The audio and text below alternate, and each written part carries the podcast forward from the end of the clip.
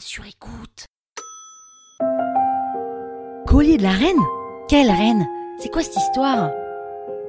Vous écoutez Krusty History, le podcast qui vous raconte les histoires de l'histoire.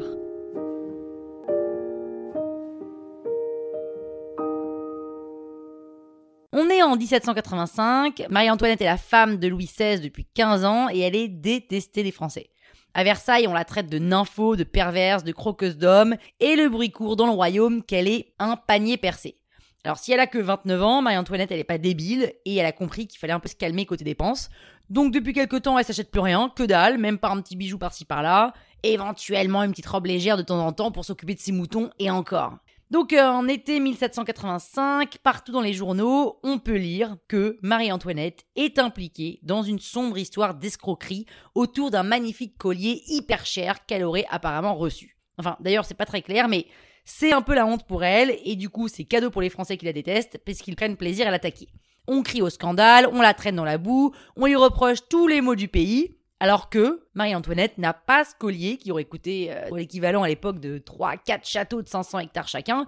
Et surtout, elle n'a jamais eu ce collier entre les mains. Donc, d'où vient cette histoire? Eh bien, dix ans plus tôt, Louis XV veut faire un cadeau à sa maîtresse. Il lui commande une superbe parure euh, auprès de deux bijoutiers qui sont bien connus. C'est un collier de 2840 carats, un truc de ma boule.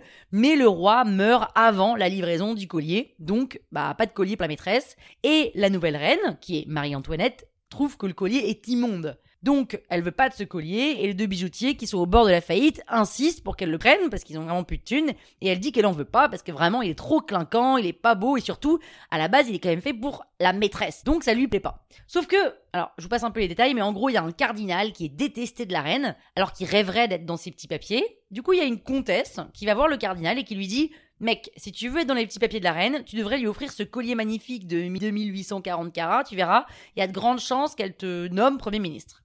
Le cardinal en question a un peu la dalle, il dit vas-y banco, je fais ça. La comtesse va voir les bijoutiers et elle leur dit les gars, je vous ai trouvé un client pour votre bijou, c'est le cardinal Rohan qui va l'offrir à la reine. Je m'occupe de le lui donner et il viendra vous le payer en main propre. Évidemment, elle dit au cardinal de lui payer à elle le collier.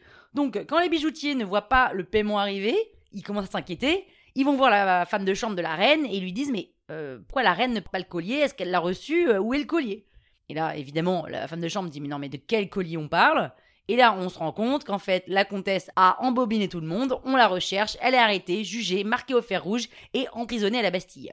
Les diamants sont perdus, ils ont complètement disparu dans la nature. Le cardinal, lui, bah, il prend sa retraite très loin de Versailles. Et Marie-Antoinette, qu'on croit coupable d'avoir embobiné les bijoutiers, va quand même perdre des points avec cette histoire quand sera discutée sept ans plus tard sa décapitation. Croustille, hein? Sur écoute.